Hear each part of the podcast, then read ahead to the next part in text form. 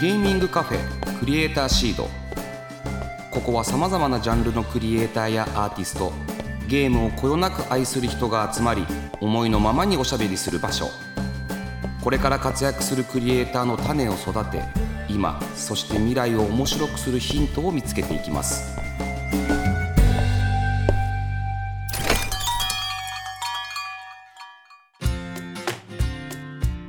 クリエイターシード。今週も前回に引き続き森田敦さんをお迎えします。森田さんが、えー、ジャパンアジアのプレジデントになられた時は4のローンチ。はい。ローンチはして欧米ではまあ大成功したんだけれども、はい、ただ日本の市場が当時はそのスマホ向けのアプリがこうすごく伸びていて、うんうんコンソールってもう専用機みたいなのってもういらなくなるんじゃないかゲーム専用機ですね、はい、いらなくなるんじゃないかっていうふうに言われてた頃でこれは日本なんとかしなきゃいけないっていうことで、うん、その私がその当時ですねなんで私が選ばれたかは分かんないんですけど、はい、まあ、多分経営管理をやってたから数字に強いんじゃないかっていうことと、うん、私入社した頃に MSX っていうソニーがちょうど、あの MSX フォーマットのパソコンを出した頃で、はい、その営業部国内営業部をやって、まあ、これもまた地獄の,、あの当時行きたくない営業部ナンバーワンと言われてた営業部でですね MSX のために頑張ってたという、まあ、今やあのゲームの歴史から MSX ちょっとこうなんか抹殺さ忘れ去られちゃったような感じになってるのが悲しいんですけど。そんなことないと思いますけど、はい、いや、まあ、とにかく MSX っていうパソコンがあったから今もあるんじゃないかと思うんですけど、はい、をやっていたっていうこともあって、うん、その私がまあ、ゲーム経験もあるし、ゲームを売ってた経験もあるしということで選ばれたのかなと思うんですけれどもその立ち上げを担った頃にですけどね。そ,、まあ、その頃ですよ。本当に坂本さんとも出会ったそうそうまさにその頃に出会ったんですよ。はい。はいでまあその時、はい、えーとまあ、この番組でも何回も話してるんですけど、はい、坂本自身がソニーミュージックから、はい、あの Music Unlimited、まあ、ローンチしてなかなかあれもサービスとして難しくて日本の音楽、まあ、レーベルがサブスクに対して全然前向きじゃなかった頃で、まだあの CD が売れるところだったので、全然出してくれなかったじゃないですか。で、まあ、平井さん当時ソニーの社長の平井さんとあと SME の社長の北川さんがもともと上司部下の関係だ、まあ、先輩後輩の関係だったっていうことで、なんとか、まあ、じゃあちょっとソニーミュージックなんとかしてくれよっていうので発見されたうちの一人なんですよ。なるほど。で行ったんですけどどこのレーベルよりかも厳しかったのはソニーで。全然出してくんなくて、はい。はいはい、なんか何しに来たんだこいつらみたいな目を目で見られながら、はい、まあ、結局サービスが終わってしまって、はい、であの森田さんが、まあ、新たに、えーとまあ、ゲームでそれこそ本当にプレイステーションであの活躍できる IP をこれから作るべきだと。ゲームから生まれる IP を、はいはいソニー全体で応援してソニーの IP としてやっていくんだっていうプロジェクトを、はい、まあ、あのやりたいという思いがありましてそこのあのプロジェクトに入るというのが、はい、その後の流れですよね。はい、はい、あのー当時ですねその日本市場がもうコンソールゲームなくなるんじゃないかって言われてる中でこう私が実現したかったことがあって、まあ、しなきゃいけないなと思ってたことがあってそれはやっぱりゲームっていうのが当時そのなんかやってると「あなたゲームやってんの?」うん、それはなんかちょっとオタクだよねとか勉強しないよね？みたいなことを言われてる時期でだったのでもうちょっとゲームっていうエンターテインメントがあの、まあ、文化そのちょっと映画見に行くってカップルが言うのと同じようにゲームちょっと今日やってみる？みたいな感じのそのゲームを文化にしたいっていう思いがすごくあったんですね。はい、でそのためにこうみんなのプレイステーションにしようと思ってこう走ろうと思った頃に、まあ、私そういう夢はあったんですけど夢はあるけど根性ないっていうのが、まあ、私の 特徴なのでまあ、どうやってやろうかなと思って、まあ、そのその頃 JA に来て、まあ、いろんな人たちとこう話をして、まあ、一人一人面談したりしてその私の思いを伝えたりこうどう思うっていう話を聞いたりしてる中の一人が、まあ、坂本さんで、うん、まあ、ソニーミュージックから来てるんだこの人はと思って、まあ、きっといい加減な人だな と思ってまあそしたらまあ本当にいい加減な人っぽかったんで、まあ、とりあえずその話をしたんですけど、うん、そしたらですねその坂本さんがしばらくしてえっ、ー、とエアシップ Q っていうタイトルを探してきてくれて、これプレステで出しませんかみたいな話を持ってきてくれて、まあ、当時そのマインクラフトみたいなのがゲームがものすごく流行っていた中で、ね、まあ、日本でいうと初のサンドボックスゲームみたいなものではい、であのキャラクターもこれ売り出せるんじゃないかっていう話をしてくれて、あこれちょっといいんじゃないのと思ってこうやり始めた時にそのそれもやりたかったのはもちろんなんですけどあちょっと坂本っていう人はやっぱりソニーミュージックの人ってこういろんなアーティストを探すっていうことを多分彼らのミッションの中にあるとするといろんなものを見つけたりこういろんなものをつなぐって得意なのかもしれないなと思ってさっき坂本さんがおっしゃっていたその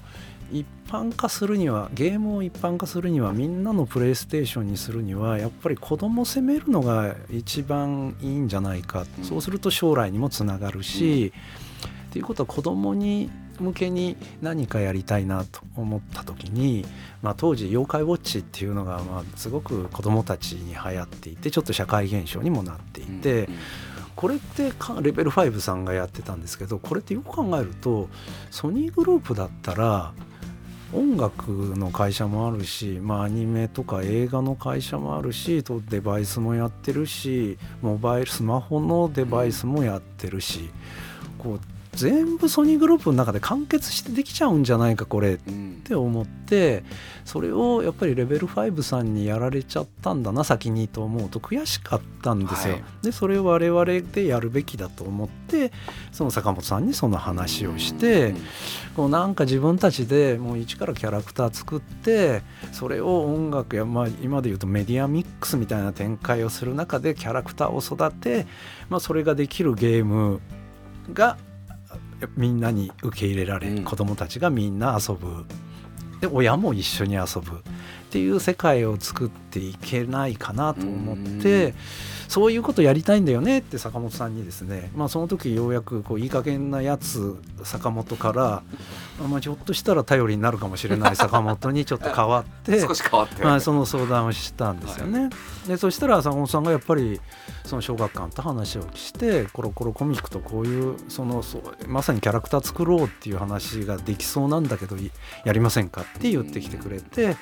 で当時ねそのキッズの星プロジェクトっていうのを立ち上げ、はい子供向けのキャラクターをソニーグループでとにかく育てて拡大していこうっていうことでそのキャラクター自体もそのソニーグループの社員から募集してその中で一番いいキャラクターを育てていこうでコロコロコミックで、まあ、漫画化しようみたいなことを始めたんですよね。はい、そのそのそのプロジェクトを、まあ、坂本さんと一緒にやったっていうのが、まあ、あの頃の。懐かしいですね。ね。でもあの時ってアニプレックスも協力してるでそれこそ岩上さんも審査員とかに入ってくれたりとかして、はい、ななかなか壮大な横軸のプロジェクトにはなりましたよね。はい、はい、本当にそうでした。でソニーグループにねそれこそお金出してくれから 行きましたよね。協力してくれとかいろんなアンギャもしたりしてですねまあ、やっぱり頑張ったつもりですけど、まあ、ちょっとその権次郎っていうもう今や覚えてらっしゃる人少ないかもしれませんけれども、プロジェクトをやったんですけどそれ自体はその大成功っていうところまでいかなかったですけど、まあ、あのノウハウとか、まあ、あそこでやったチャレンジとかがやっぱりそれなりになんか今につながってることはあるかなでプレイステーション4が日本で拡大していったっていうのも、まあ、一つは少しは貢献できたかなと思ってますけどね。なんか後にあのそれこそ丸山さんあの、はい、ソニーコンピューターエンターテインメントを作られたあの片木さんと一緒に、はい、丸山さんとこのこの話をすることがあって、はいはい、1回でややめてどうすんだよって、はい、ってあの怒ってました。うん、そうですよね。はい。いやあの頃ね、あの何回2回目もやりたいし、そのゴンジロっていう IP はもっと育てたかったですしまだまだチャレンジしたかったですし2発目3発目もやりたくて、うん、まあ、ちょっとそこがねチャレンジできなかったのは残念でしたけどそれはまあ私のひとえに私の力不足なんですけど。政治家みたいな謝り方しました今。ちょっとそこだけは謙虚になっとかないと、ね、はい、なんか嫌なやつっていうイメージが 定着しちゃ嫌なんで。大丈夫です、はい、でもあの森田さんそれこそソニー生命とか、はいソニー損保とか、はい、ソニー銀行とか、説明行きましたよね。はい、まあそれこそあのなんか金融系行ったらお金出してくれんじゃないかとか。お金なら金融ファイナンスだよねみたいなところで行ったりとかね。島次郎島次郎とか使われてたんで当時なんかそれなんかぜひうちのキャラクターを使ってくださいよみたいなこととかも話した記憶、ありましたね。で割と乗ってもくれましたよね。はいはい、まあそこがソニーのいいとこでもあると思うんですけど、うん、面白そうだったらやってくれるというね。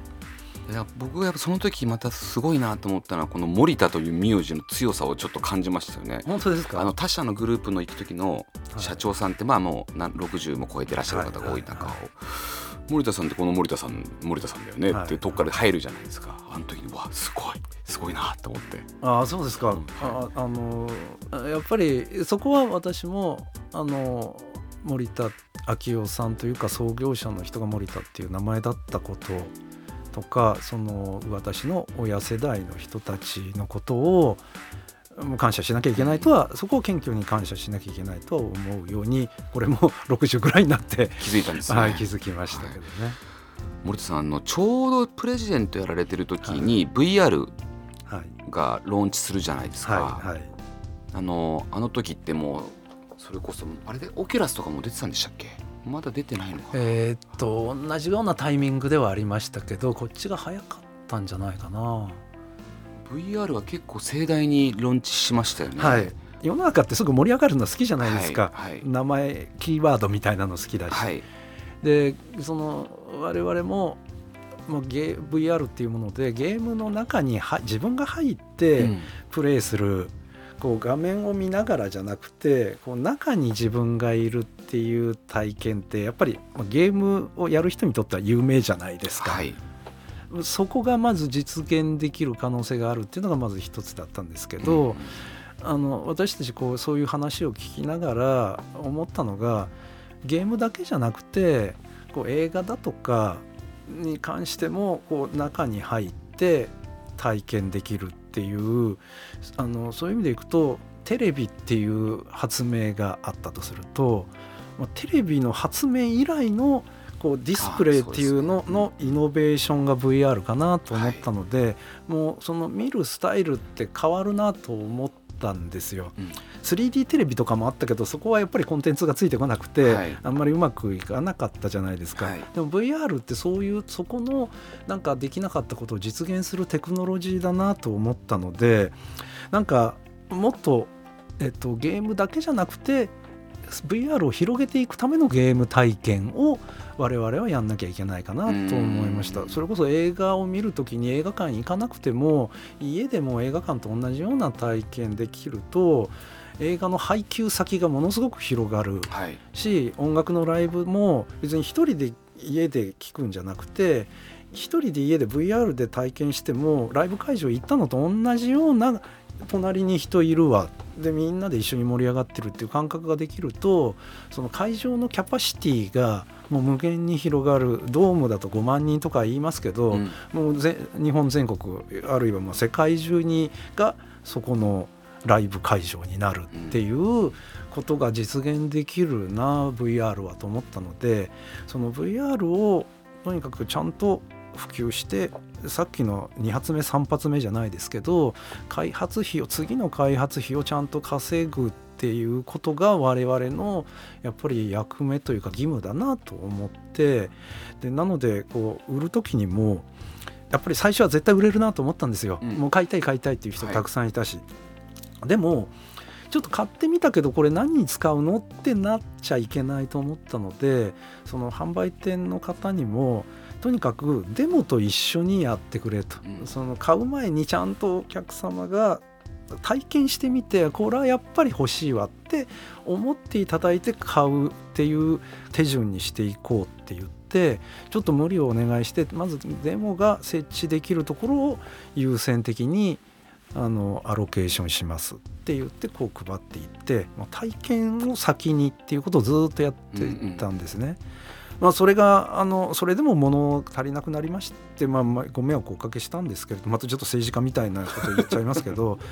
まああのそういうことをやって地道に売っていったっていうことはあの我々にとっても思い出深いしチャレンジだったしあのすごく、えっと、意識を意識を持ってやったことでしたけどね。あの新しいまあハードをが発表される時って大事なのって結構ソフトだったりするじゃないですか、はいはい、そういう時って大手のパブリッシャーディベロッパーさんに、やっぱりそれはソフトを出してほしいっていうお願いの行脚はあるんですか？行脚はあります。やっぱりあるんですか、はい、行脚はありますしさっきの話じゃないあの坂本さんの話じゃないですけどソニーミュージックにも行き、うん、もうぜひ一緒にやりましょうよって言って冷たくされるんですけど。いや大体冷たく最初ね。あの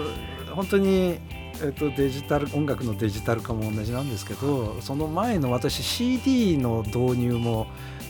それこそ新入社員の時ってすごいムーブメントがあって、はい、一つはコンパクトディスクの登場、はい、もう一つは我々が MS こっちは別に私だけが大きな話で言ってるんですけど MSX の登場があったんですけどその CD を出す時に CD プレーヤーを作ってでも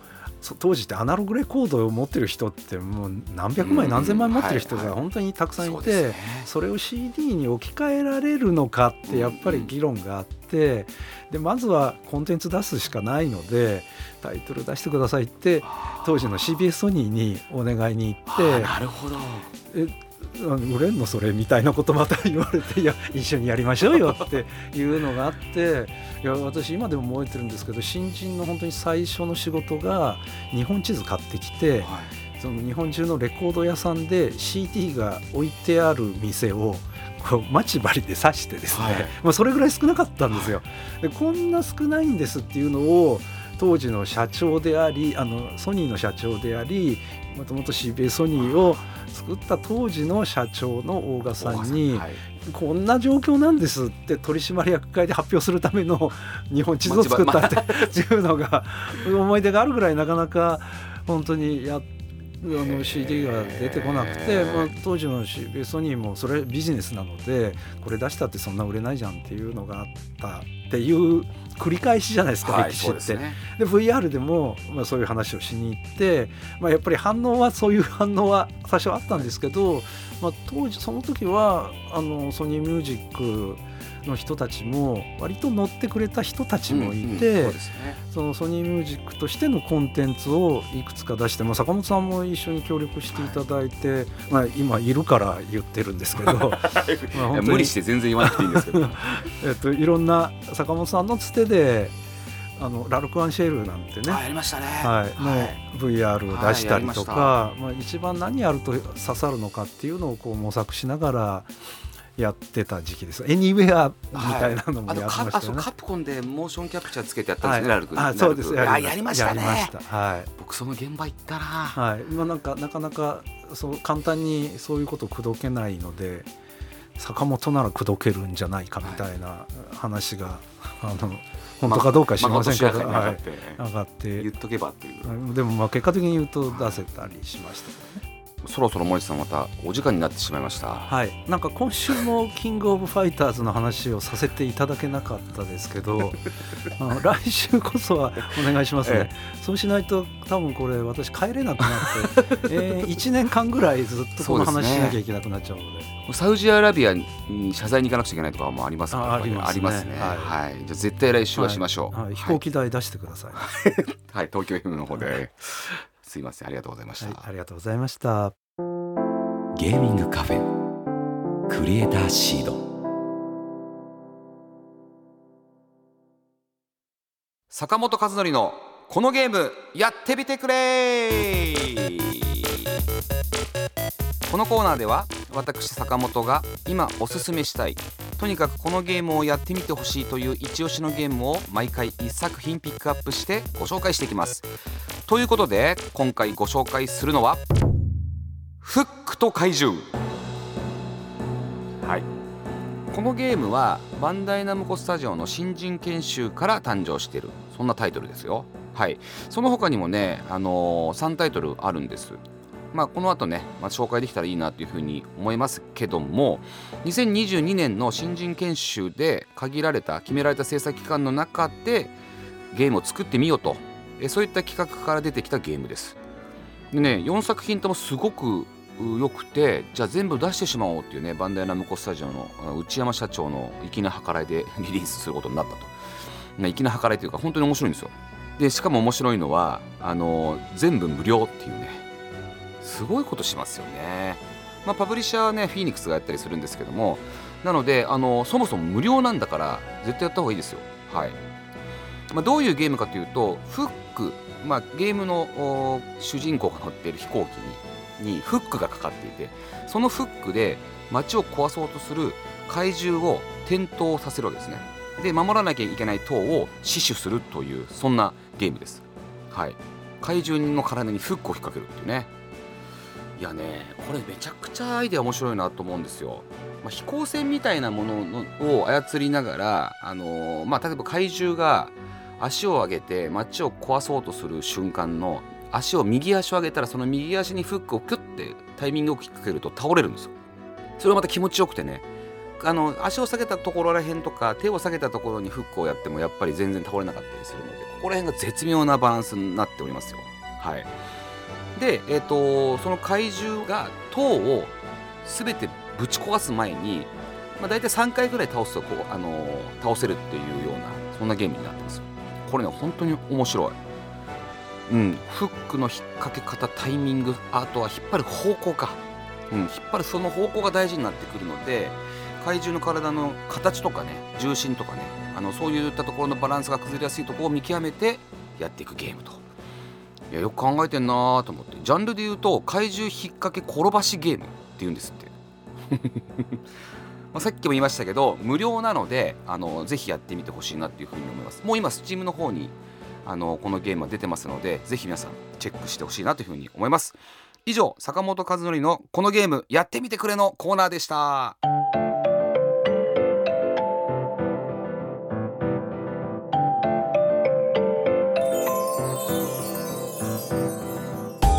坂本和則がお届けしてきましたゲーミングカフェクリエイターシード。そろそろお別れのお時間です。はい今週もね森田敦さんをお迎えしましたけれども今の会社の話をするにいかないんだよね。今までの歴史が面白すぎてそしてねやっぱそういった面白い話をしすぎてね結局 SNK のキングオブファイターズの話がまたできなかったんですけれども来週はねさすがにしないと森田さんがあの会社に帰れないということでしようかなという思っております。さてクリエイターシードでは番組の感想や私への質問メッセージを募集しております。Twitter から「ハッシュタグクリエイターシード」をつけるか番組メッセージフォームよりお寄せください。そして番組 Twitter も稼働しております。ぜひフォローしてくださいね。次回4月19日の配信も森田敦さんをお迎えします。お楽しみに。それではここまでのお相手は坂本でした。